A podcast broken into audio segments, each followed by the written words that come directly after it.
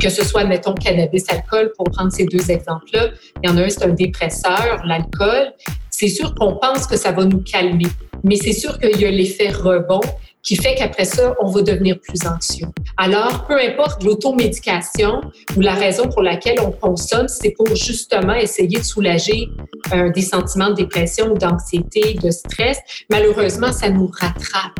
Alors, c'est sûr qu'au niveau de la santé mentale, ça va juste exacerber le problème qui était là à la base. Ce ne sera pas une solution à court terme, moyen terme ou même à long terme pour le jeune qui va se retrouver avec le même problème qu'il avait au départ, plus le problème engendré par la consommation.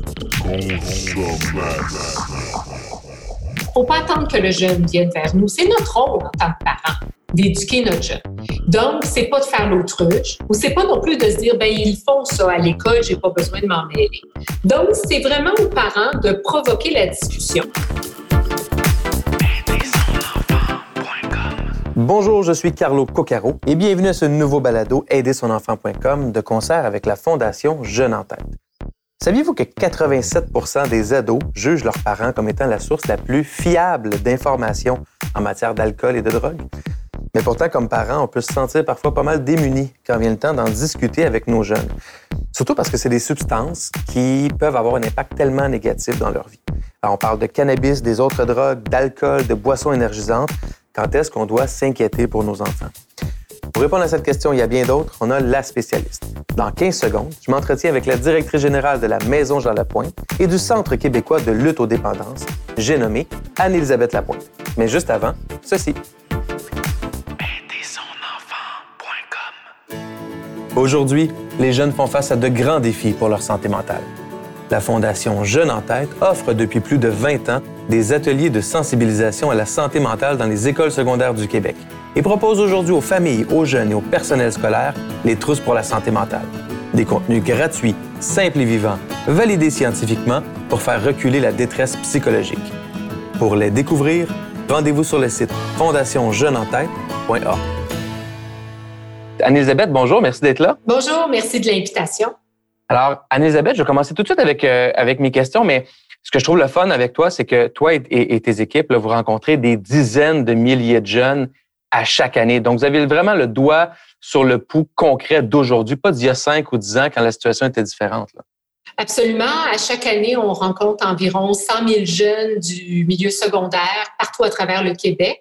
Puis effectivement, on le voit, on fait ça depuis 15 ans. Et donc, c'est sûr que euh, les tendances changent, les questions changent. Alors, effectivement, on est vraiment euh, euh, à jour, disons, hein? dans nos connaissances. Parfait. Alors, écoute, une des questions que les parents se posent, c'est comment faire la différence entre l'expérimentation naturelle à l'adolescence et une consommation problématique d'alcool ou de drogue? Chaque cas est différent. Chaque jeune peut être différent. Et c'est vraiment à chaque parent de bien observer le comportement du jeune.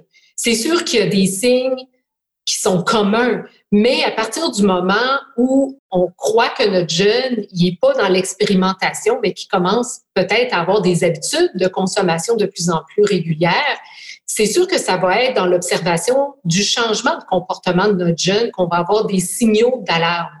Alors, c'est sûr que si notre jeune c'est un jeune extroverti euh, qui aimait toujours venir à table euh, souper avec tout le monde, puis être très enjoué, euh, dynamique, et que là, il commence à s'enfermer, à vouloir être plus dans sa chambre, à s'isoler, ben ça peut être un signe d'une consommation problématique. Ça peut être un signe de plein de choses. Mais c'est sûr que c'est vraiment aux parents de bien observer. Mais je vous dirais, dans l'ensemble, c'est sûr que oui, il y a des signaux. Alors, notre jeune qui expérimente, il y a des chances qu'on ne le sache pas s'il y a juste une expérimentation qui n'est pas problématique lors euh, d'une sortie avec des amis. D'un party. Exactement. Mais à partir du moment où peut-être que les résultats scolaires changent, le jeune manque de l'école, euh, qui s'enferme, qui s'isole, il peut devenir plus agressif. Tout ça peut évidemment faire partie euh, de symptômes. Ça peut être un problème de consommation, mais ça peut être toutes sortes de problématiques. Et c'est là qu'il faut quand même aller s'asseoir avec notre jeune et poser des questions. Mais ça va dépendre du type de relation que j'ai avec mon jeune. Et donc, est-ce que oui, je suis en mesure d'aller parler avec mon jeune et est-ce que lui a assez confiance pour me parler? Parce que d'entrée de jeu, vous avez parlé du pourcentage de jeunes qui ont confiance aux parents, mais bien souvent, le parent, lui, ne sait pas quoi faire, comment aborder la question. Et donc, je pense qu'il va falloir aussi donner quelques pistes à ce niveau-là aux parents. Tout à fait. On, va y revenir euh, un petit peu plus tard parce que j'aimerais ça qu'on explore justement cette notion-là de, des adolescents qui expérimentent avec les nouvelles substances, que ce soit l'alcool, la drogue, le cannabis ou même d'autres types de drogues peut-être plus, euh, plus chimiques ou plus dangereuses. C'est pas tous ces jeunes-là qui vont développer une dépendance. Est-ce qu'il y a des jeunes qui sont plus à risque de développer des dépendances? C'est toujours embêtant de répondre à, cette question-là parce qu'on veut pas, en répondant, exclure les autres. Mais oui, c'est sûr qu'il y a des facteurs. C'est pas juste un facteur, c'est un ensemble de facteurs qui peuvent placer un jeune plus à risque. C'est sûr que si ce jeune-là, dans sa famille, il y a des parents, grands-parents qui ont, qui ont eu des problèmes de dépendance, déjà, le jeune est un peu plus à risque. Également, s'il y a des problèmes de santé mentale dans la famille, pourquoi? Bien, souvent, la consommation d'alcool ou d'une autre drogue, c'est une forme d'automédication. Ah Alors, si j'ai un problème de santé mentale, je vis beaucoup, beaucoup d'anxiété. Alors, peut-être que je vais me tourner vers une substance parce que ça m'aide à me calmer, mais dans le fond, j'ai un problème de santé mentale. Donc, ça, c'est des facteurs, disons, peut-être plus, euh, on va dire, génétiques. Mhm. Euh, mais l'environnement joue pour beaucoup. Donc, l'environnement dans lequel je vis, est-ce que je vis dans une famille qui consomme beaucoup sans être nécessairement euh, dépendant, mais est-ce qu'on encourage beaucoup la consommation? Alors, ça banalise aussi, j'imagine. Ah oui, la banalisation aussi y est pour beaucoup. Alors, c'est sûr que si moi j'ai un parent qui consomme régulièrement, je donne un exemple du cannabis, c'est sûr que le message que moi je retiens, c'est que ah ben c'est correct de consommer du cannabis. Clairement, mes parents le font, le font régulièrement. Donc, c'est sûr que l'environnement également va y jouer pour beaucoup. Est-ce que les traits de caractère, tu sais, il y a des jeunes des fois qui vont être plus téméraires, euh, d'autres peut-être plus influencés ou influençables. Est-ce que dans, dans votre expérience dans ce que la recherche dit, les traits de caractère ont aussi un grand impact ou pas tant? Je dirais que c'est peut-être pas tant un trait de caractère, mais surtout l'adolescent, l'adolescent en développement dont le cerveau est pas euh, encore à pleine maturité. C'est sûr que oui, on parle d'un jeune qui est téméraire, mais effectivement, les jeunes ont ce goût-là du risque. Et du fait que le cerveau n'est pas encore à pleine maturité, les conséquences sont moins évidentes pour un jeune. Le jeune vit beaucoup au jour le jour, au moment présent. Donc, les conséquences à plus long terme ou à moyen terme, il les voit pas. Alors, c'est pour ça qu'il prend beaucoup de risques. Puis aussi, la pression des pères, il joue pour beaucoup. Donc, on parle d'être influençable, mais aussi de vouloir se faire accepter. C'est là qu'on crée beaucoup notre réseau euh, social. Et c'est sûr que oui, avoir des amis autour qui euh, insistent pour qu'on consomme, c'est un facteur évidemment qui va faire que oui ou non, je vais consommer. Le reste, est-ce que je vais continuer à consommer? Là, c'est peut-être les autres facteurs que j'ai nommés plus tôt qui vont y être pour quelque chose. C'est quoi l'impact sur la santé mentale? Parce qu'on a parlé de santé physique, puis on sait que la santé physique a un impact sur la santé mentale et vice-versa. Donc, consommation d'alcool et de drogue, quels sont les impacts directs sur la santé mentale qui sont observés? Alors que souvent, on va aller consommer une substance parce que on veut aller se décompresser, euh, on veut relaxer, que ce soit, mettons, cannabis, alcool, pour prendre ces deux exemples-là.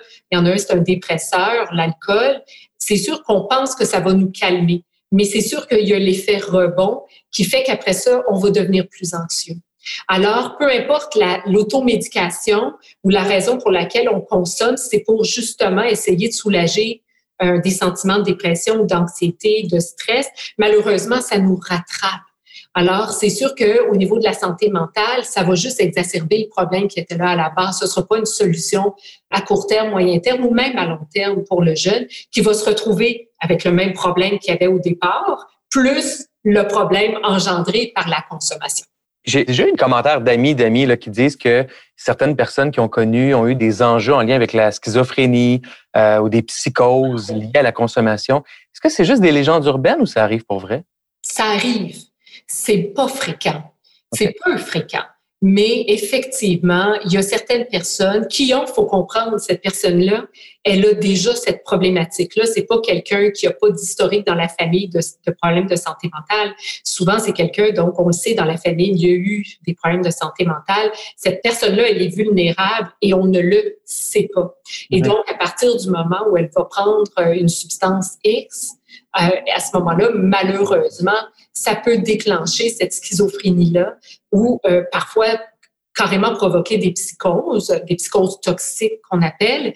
Et ça, malheureusement, euh, quand on ne sait pas qu'il y a des antécédents dans la famille, à ce moment-là, on prend des risques vraiment qui sont pas éclairés, sachant là, je veux dire, si moi je le sais que chez nous, il y en a qui ont eu soit des problèmes de consommation, des problèmes de santé mentale, c'est sûr que je vais hésiter avant de consommer. Mais le jeune se sent invincible. C'est le propre de l'adolescent. Il y, en a, il y en a que même s'ils le savent, vont le faire quand même.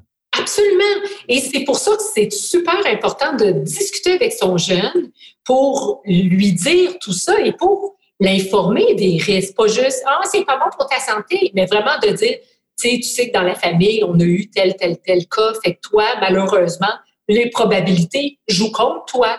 Oui, la majorité des jeunes ne développeront pas de problème. Toi, tu pars avec deux prises strike contre toi. Comme oui, oui, c'est ça.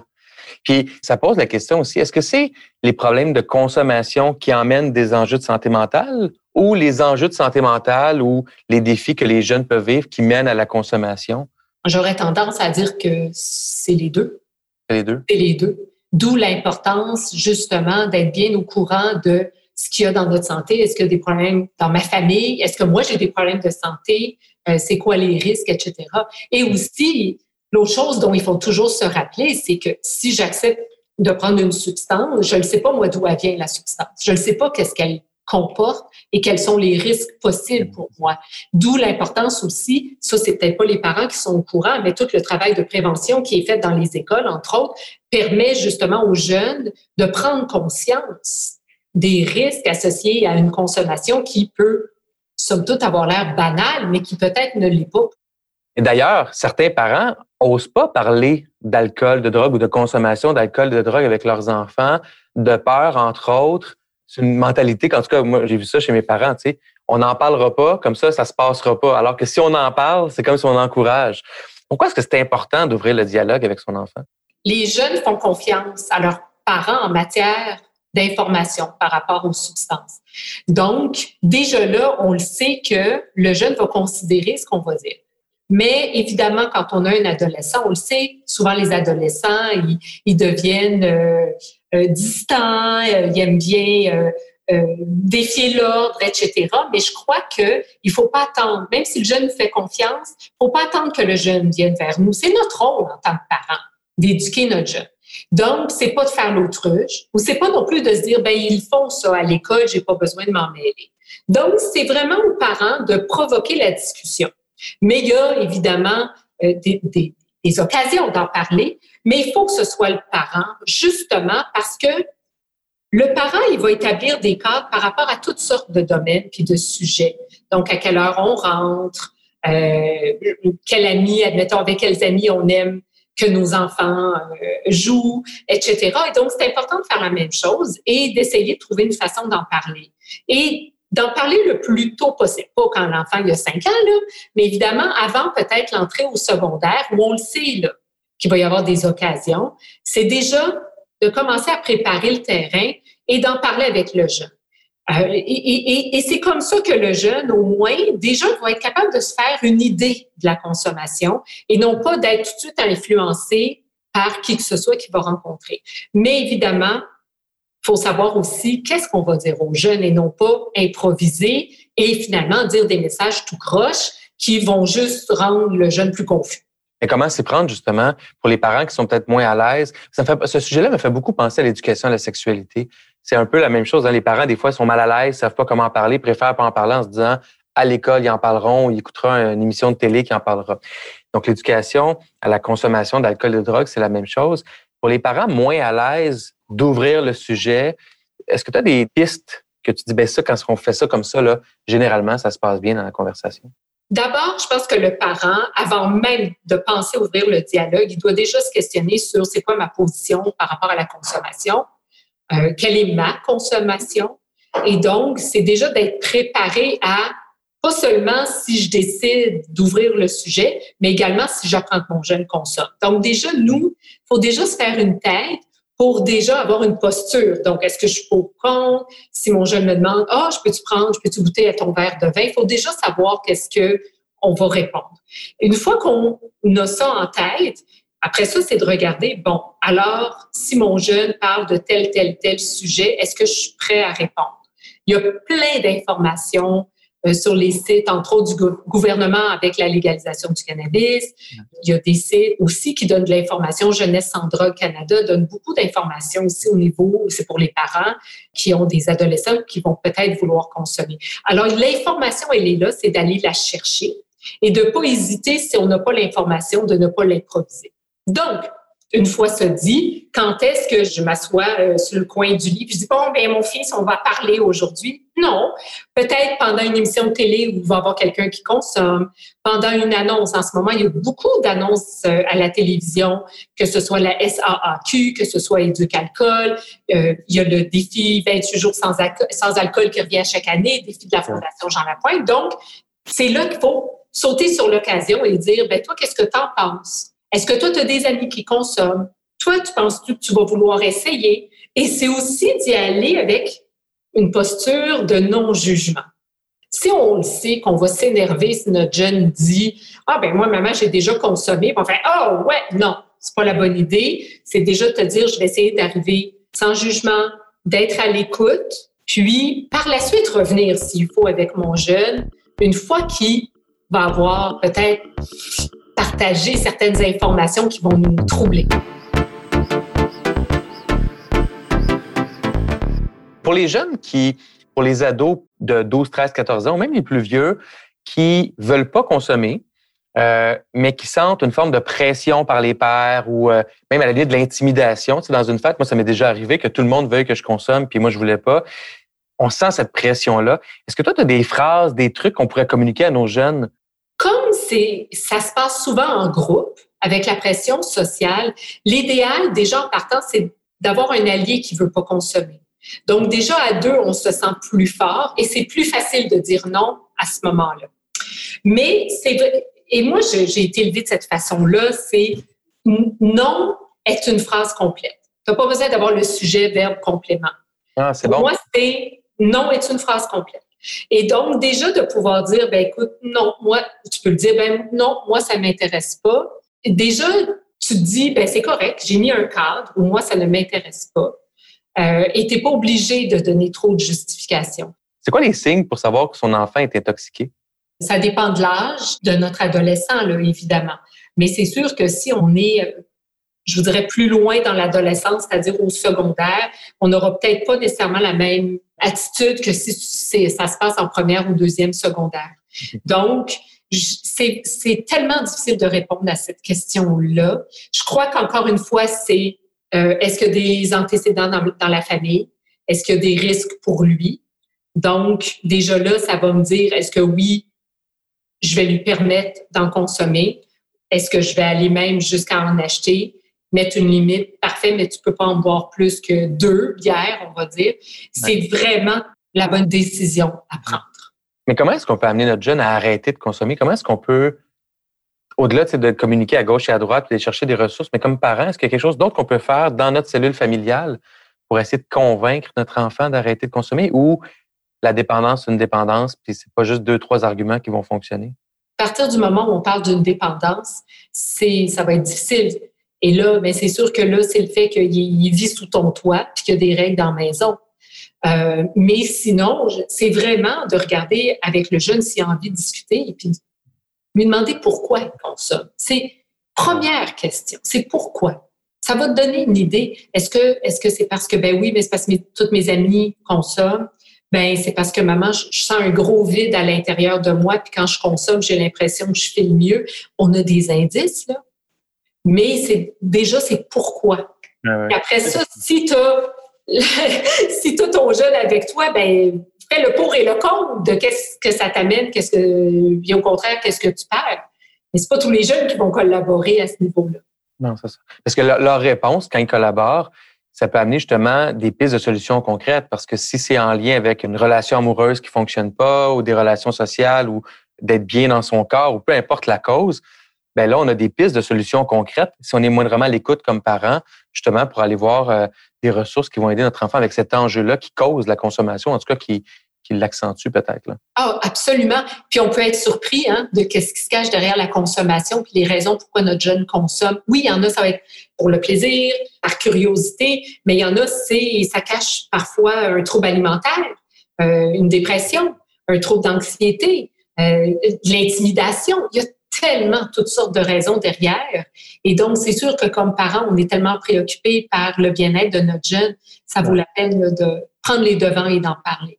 Puis quand la relation est pas bien établie ou, par exemple, la relation fonctionne pas pendant une semaine ou un mois donné avec notre ado, peu importe la raison, est-ce que je me trompe? Ça pourrait être une bonne idée d'appeler un oncle, une tante, un cousin pour dire, hey, viendrais-tu parler à mon gars ou à ma fille ou de dire franchement qu'on la soupçonne d'avoir un, enjeu de dépendance ou d'être inquiet comme parent, puis de, s'ouvrir, même avec notre cercle familial, notre cercle d'amis, pour aller chercher de l'aide, ça a-tu du sens ou c'est pas une bonne idée parce que c'est pas des ressources professionnelles?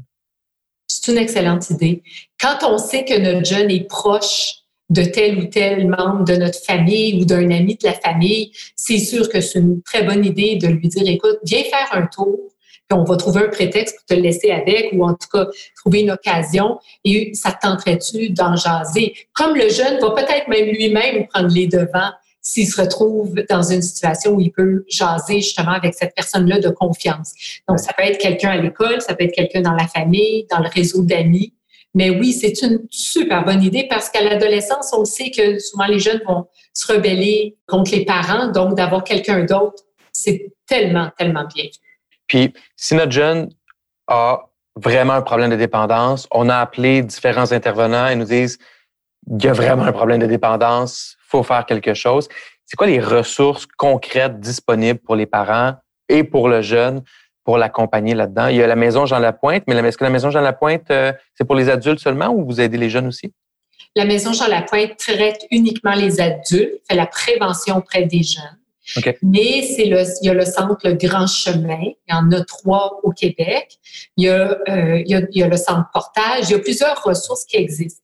Mais ce que je dirais, c'est, c'est aussi d'aviser l'école parce que l'école va pouvoir faire passer parce qu'il y a comme toute une trajectoire quand on veut envoyer un jeune en traitement. La trajectoire, c'est que normalement, ça part de l'école et l'école fait passer le questionnaire de dépistage et c'est avec ce résultat-là et la personne à l'école que va se faire le premier contact. Il y a vraiment toute une trajectoire où avec notre, notre CIUS, notre CIS également, qui eux aussi peuvent faire passer ce questionnaire-là de dépistage. Mais normalement, si tu appelles directement dans un centre, eux, ils vont aussi nous référer pour rentrer dans la bonne trajectoire pour que notre jeune puisse être pris en charge. Mais tout ça se fait excessivement rapidement. Ah oui? Oui. Pas comme 12 euh, mois d'attente. Euh. Non, non, non, on parle de quelques jours. Ah, pour vrai. Donc, ma compréhension de tout ça, c'est de là l'importance de s'ouvrir en tant que parent. S'ouvrir à son enfant, c'est sûr, mais de s'ouvrir quand on a des doutes, on parle à des gens, on appelle l'école, on appelle son pédiatre, son médecin, on appelle des lignes euh, d'organismes, des lignes téléphoniques d'organismes comme ça qui vont bien nous diriger parce que dans le système, ce que je comprends, c'est il y a un processus clair pour accompagner les jeunes qui ont une dépendance. Au Québec, à tout le moins, c'est vraiment de cette façon-là que ça fonctionne. Donc, de pas que c'est important, je pense que les parents le sachent pour ne pas avoir des déceptions quand ils vont téléphoner directement au centre. Puis le centre va dire, ben, écoutez, il va falloir passer par telle, telle, telle étape. Oui, malheureusement, ça fonctionne de cette façon-là. Et même de la honte, hein? Moi, je, je, il y en a plein de parents qui doivent avoir honte de ça puis qui préfèrent peut-être rester avec leurs problèmes ou leurs enjeux en disant on va gérer ça nous-mêmes, puis malgré le défi que ça procure. Mais il faut pas avoir honte de ça. Au contraire, si on vit dans une province où justement les ressources sont en place pour accompagner les jeunes, le plus on va s'ouvrir, le plus on va avoir des ressources pour aider notre enfant. Absolument. Puis bien souvent, c'est ça. Hein? On regarde les problématiques euh, que vivent nos jeunes, puis c'est comme si c'est un reflet de notre capacité d'éduquer notre jeune. Hein?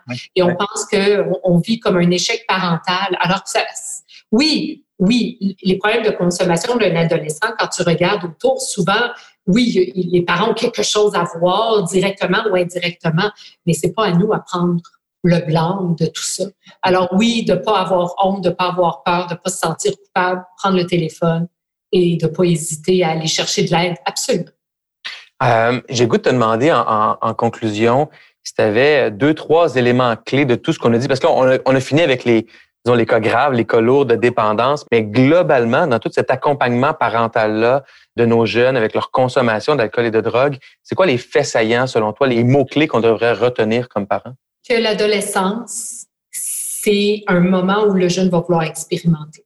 Donc, déjà, de ne pas se faire d'illusions et déjà de se dire, mon jeune arrive à l'adolescence, oui, il risque de vouloir expérimenter, il risque d'avoir les occasions, et donc, déjà, de, de, de, se dire, bon, alors moi, en tant que parent, il faut que j'aborde le sujet, il faut que j'ouvre le dialogue, parce que c'est de cette façon-là que mon jeune va être capable de prendre des, les, les, meilleures décisions pour lui et de pas paniquer non plus que si mon jeune consomme une fois ou deux, que ça y est, mon jeune est dépendant. Donc, de pas non plus paniquer, mais de rester à l'affût des signes, et surtout du comportement de notre jeune. Mais on a été jeune, nous aussi. Il faut aussi se rappeler ça. Parce que moi aussi, j'ai voulu expérimenter. Puis de se dire qu'est-ce que j'aurais voulu ou qu'est-ce que j'ai eu qui a bien fonctionné, qu'est-ce que j'aurais aimé qu'il se passe. Et je pense que les, les chances sont que j'aurais donc voulu en parler avec mes parents ou que mes parents m'en parlent. plutôt que d'être dans la confrontation, dans la cachette. Même les enfants préfèrent l'ouverture. Hein.